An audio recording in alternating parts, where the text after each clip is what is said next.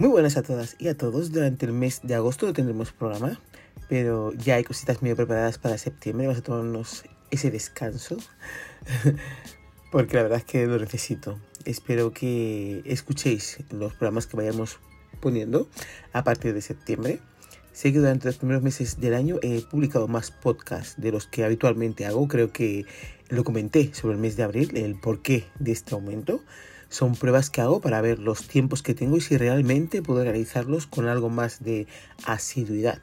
He visto que no, así que seguimos como hemos estado haciendo hasta ahora, dos eh, eh, mensuales cada 15 días, el primer y tercer viernes de cada mes.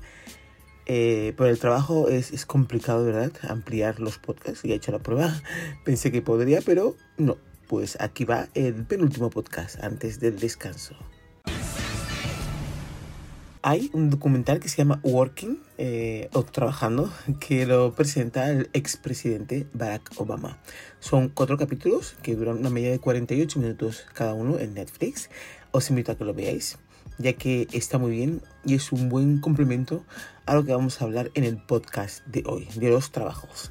Él habla de la media en Estados Unidos y yo hablo de la media en España, dentro de los datos que he podido investigar en Internet. Trabajo no cualificado, es la descripción que he encontrado, es eh, que son aquellos trabajos que pueden realizar cualquier persona y que no requieren ningún tipo de conocimiento o formación. Suelen ser actividades sencillas y rutinarias que a menudo exigen un esfuerzo físico. Eh, esta definición me ha dejado un poco así, flipada, ya que formación necesitas en cualquier trabajo, aunque sé que se refiere a formación académica, vamos, algún título oficial ratificado por el Ministerio de Educación español. Ahora bien, si más del 90, ponle el 80% de la población eh, en España trabaja en algo que no han estudiado, más del 90 o 80% de la, población, de la población española, según esta definición de lo que es trabajo no cualificado, lo realizan.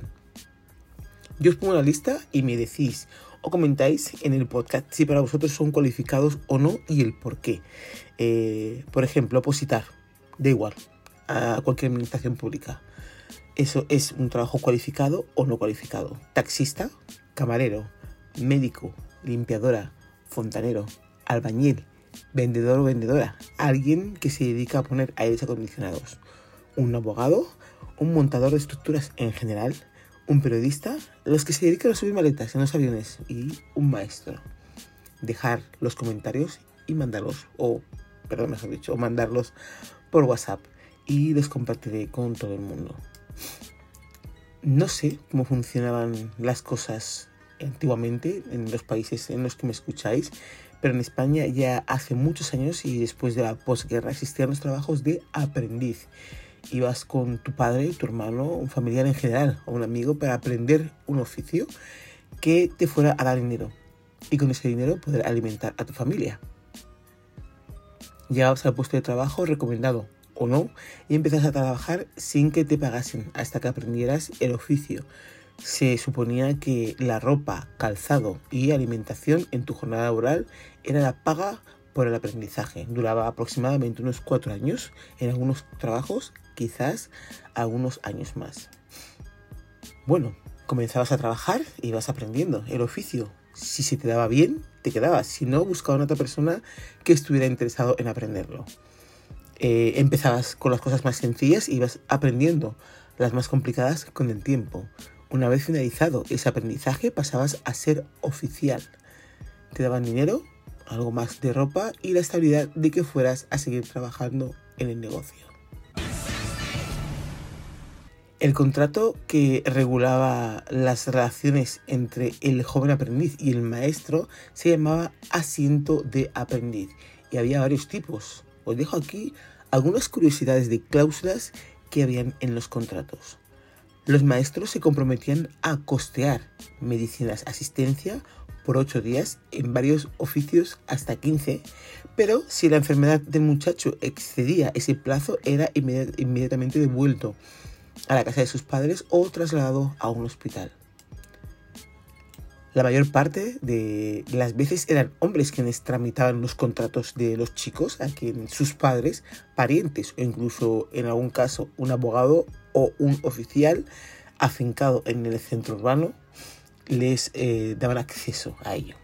Y eran hombres los que aceptaban enseñar la profesión, aunque en el caso eh, de que murieran, sus viudas heredaban esa obligación, así como el taller y sus dependientes. En el caso de que se llegara al final del periodo de aprendizaje legalizado en el contrato y el chico no tuviera los conocimientos completos, el maestro se comprometía a mantenerle con sueldo de oficial hasta su total dominio del oficio. El padre del aprendiz garantizaba que su hijo no abandonara la casa de su maestro siendo eh, obediente, fiel, humilde y de toda confianza. En caso de fuga, el padre se comprometía a buscarlo y a devolverlo al taller. Claro que en este último caso normalmente se hacía un nuevo contrato ante notario había artesanos que preferían enseñar su oficio durante dos años a cambio de una determinada cantidad de dinero. Como el aprendiz debía pagar, al finalizar ese tiempo el maestro exigía un fiador que le avalase. Otros maestros enseñaban, pero sin poner fecha de permanencia en el taller ni sueldo, pudiendo despedir a su aprendiz cuando quisiera si lo consideraba oportuno. Algunos pagaban un sueldo a sus aprendices pero no les daban comida ni cama en su casa. No obstante, debe tenerse en cuenta que estos acuerdos notariales se ceñían al ámbito de aquellos gremios urbanos donde era necesaria una enseñanza para el dominio de la mecánica del oficio, como guanteros, pasamaneros, carpinteros o cerrajeros, entre otros muchos. En cambio, no existía contratos de aprendizaje en gremios de pequeños comerciantes como los tendederos de aceite y vinagre, los potilleros, los polleros y fruteros, etc. Con el tiempo comenzaron a regular todos estos plazos ya que hubo denuncias porque cumplido el contrato por parte del aprendiz, el maestro no quería darle la condición de oficial. Eran forzados a irse del pueblo o del lugar donde estaban y comenzar por su cuenta un negocio con el oficio aprendido, aunque no tuviera una ah, certificación oficial expedida por su maestro. Esta mala praxis por parte de los maestros era común en algunos oficios y la idea obviamente es tener mano barata a coste casi cero y abundantes beneficios. Por eso la mayoría de los aprendices eran niños o adolescentes. Con el avance de los años y las normativas y el no trabajo infantil se crean otros sistemas de aprendizaje y trabajo. Pero todo da un cambio a partir de la revolución industrial, desde el que se crean otros tipos de trabajos llamados de servicios. Los sindicatos que son creados recientemente logran la jornada laboral de 8 horas de trabajo y la tecnología da pasos de gigantes implantándose de una forma que cada vez dependemos más de ella. Esto es un poco contado así, un resumen muy muy grande de todo lo que pasó para llegar a donde estamos ahora. Eh, durante ese periodo se crean los tramos de trabajos no cualificados, cualificados y medios. ¿Para qué se crean estos eh, baremos? Pues es muy sencillo, para no tener que pagar a la gente el dinero que corresponde por el trabajo realizado. ¿Y a quién beneficia esto? A los empresarios, claro está, ya que su finalidad es y será siempre el beneficio y las cifras a final de mes. Debido a mi trabajo hablo con bastantes personas de muchos países y de muchas clases sociales. Un día me encontré con un señor que me dijo que había dado la vuelta al mundo cerca de ocho veces, implantando charlas y dando eh, conferencias acerca del mm, modelo de trabajo. En el rato que estuvimos hablando me dijo que a los empresarios no les interesaba el modelo que él quería vender el negocio eh, y que solo se quedaban con las cifras y, la parte económica, ¿no? Eh, me contó que hoy en día es una pena la forma que tienen de trabajar, pero que es lo único en lo que se fijan realmente los empresarios. De todo lo que digo, me comentó él, eh, solo les interesa la parte de los beneficios económicos. Y es una pena porque esos modelos de negocio no suelen durar, tienen un tiempo limitado. Él me lo resumió de la siguiente manera. Una marca nueva en el mercado con una buena oferta y demanda tiene un nicho. El mercado con el tiempo evoluciona y va más, mejora y obtiene buenos beneficios. Y quieren conseguir más beneficios. Para eso hay que estructurar los gastos para obtener los beneficios que uno quiere. ¿Qué es lo primero que hacen? Pues recortar el bienestar de los trabajadores. Si antes tenían media hora de descanso, eh, lo acortas a 20 minutos. Después, en las vacaciones, menos por año. Subes horas de trabajo o si es por tramos de venta, ese tramo lo subes para no pagarles eh, por ese trabajo realizado. Por lo tanto, tienen que eh, esforzarse más para conseguir lo mismo. A todo esto eh, hay que añadirle que la vida sube cada año. El pan está más caro, la leche y la gasolina también están más caras, y etcétera, etcétera.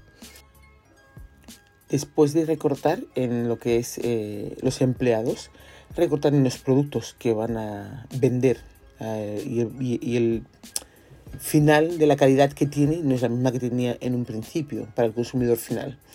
Eh, eso siempre, claro, para tener esos beneficios o el margen un poquito más alto cada año. Cuando una persona trabaja el triple eh, para conseguir lo mismo que hace 5 años, una persona se desmotiva. Trabaja peor, así y la idea del empresario y sus márgenes de beneficios nunca es tan real porque a los trabajadores no les interesa esforzarse por una meta que es totalmente imposible de conseguir.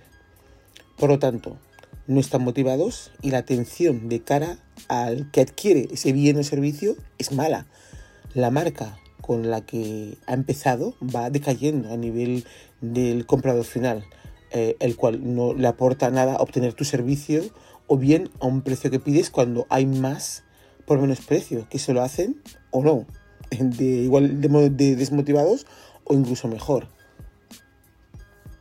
Cuando ves que esas medidas no funcionan, recortas en personal porque así tus beneficios siguen sin menguar y sobresaturas con sistemas e ideas que crees que harán levantar el negocio a tus empleados.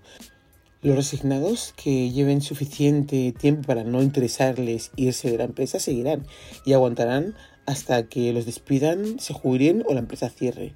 Con el tiempo se convierten en una empresa en la que el personal rota muchísimo porque no hay posibilidad de que puedas mejorar y porque el salario comparado con los que llevan tiempo haciendo el mismo trabajo que el tuyo es abismal eh, y no te compensa. Con el tiempo mantienes eh, el nombre, cambias el dueño y lo mejoras. Sigues empeorando porque económicamente no interesa. Con el tiempo eh, externalizas o lo llevas a otro continente menos desarrollado para seguir manteniendo los beneficios. Y por favor que nadie se ofenda con lo de un país eh, o un continente mm, menos desarrollado. Esos trabajos, llamados trabajos no cualificados, son la base de cualquier empresa. Sin ellos no existiría negocio. El empresario debería siempre eh, y cuando quiera, obviamente, tener en cuenta que eso, esos trabajos no cualificados son la imagen de su negocio. Eh, al que ve el cliente todos los días, al que le pone el café, le recoge la habitación, la asesora sobre un producto o se lo vende. Son los inmigrantes que vienen a buscarse la vida y englobamos a todas las razas es la cara visible de tu negocio. Tenerle desmotivado evidentemente no hará que ganes más dinero y mejorar las condiciones un poco hará que tú lo agradezca y repercutirá en tus beneficios finales. Una subida pequeña hace que los beneficios sean considerables.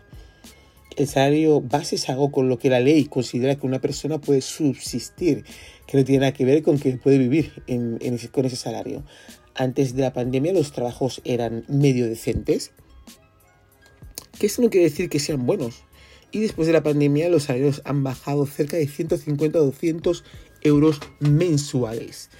Eh, recordamos los beneficios del trabajador con la recortamos, perdón, los beneficios del trabajador con la excusa de que la pandemia ha, ha dejado mal a las empresas y que todo cambiará cuando mejoren las cosas.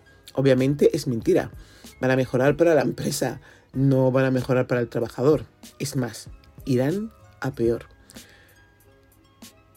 Con la crisis y el boom inmobiliario pasó lo mismo y muchas empresas dijeron que para no despedir a los trabajadores se les bajaba el sueldo y que luego ya mejorarían las cosas.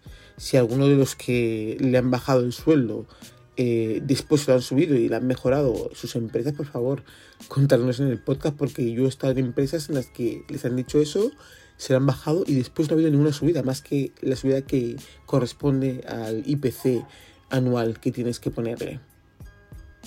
Pero lo dicho, hay que trabajar y hay que pedir al Estado para, sobre, para poder vivir medianamente bien, porque con dos trabajos eh, no compensa matarse, a no ser que uno de ellos sea un trabajo por cuenta propia o, realizar trabajos en B para decir, bueno, me compensa hacer esto y gano dinero para mantener a mi familia. A ver, con esto no quiero decir que anime a la gente a hacerlo. Con esto digo que en breve será la única opción si todo sigue tal cual está.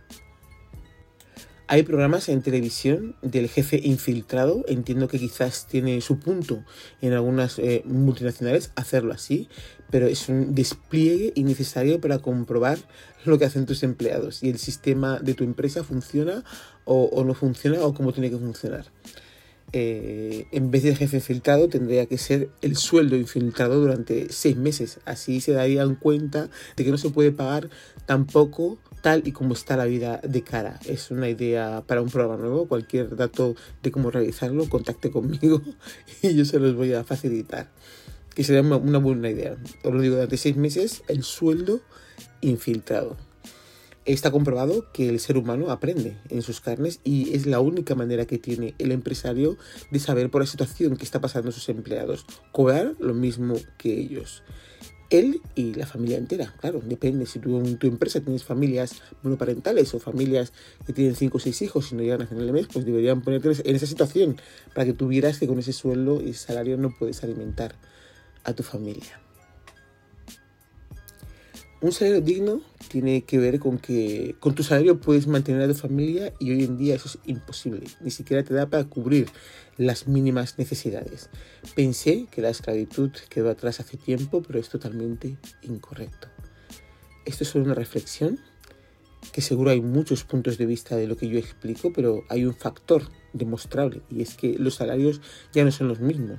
Los empresarios dirán que si en ellos no hay puesto de trabajo, pero la verdad es que si pagas poco tampoco tendrás trabajadores. Es una necesidad mutua, un matrimonio en el cual las remuneraciones tienen que estar a la altura de lo que se le exige al trabajador y en el que dichas exigencias tienen que estar bien especificadas y eliminar el convenio de la empresa, ya que lo que hace es mirar por ella misma sin dar posibilidad de defenderse a sus trabajadores. Como siempre, espero que os haya gustado el podcast. Si queréis escuchar las novedades, tenéis que hacerlo a través de nuestra página web www.thisisme.es. Mm, desde ahí tenéis acceso a nuestras redes sociales. Un saludo y pasar un buen verano. Nos vemos. Hasta la próxima.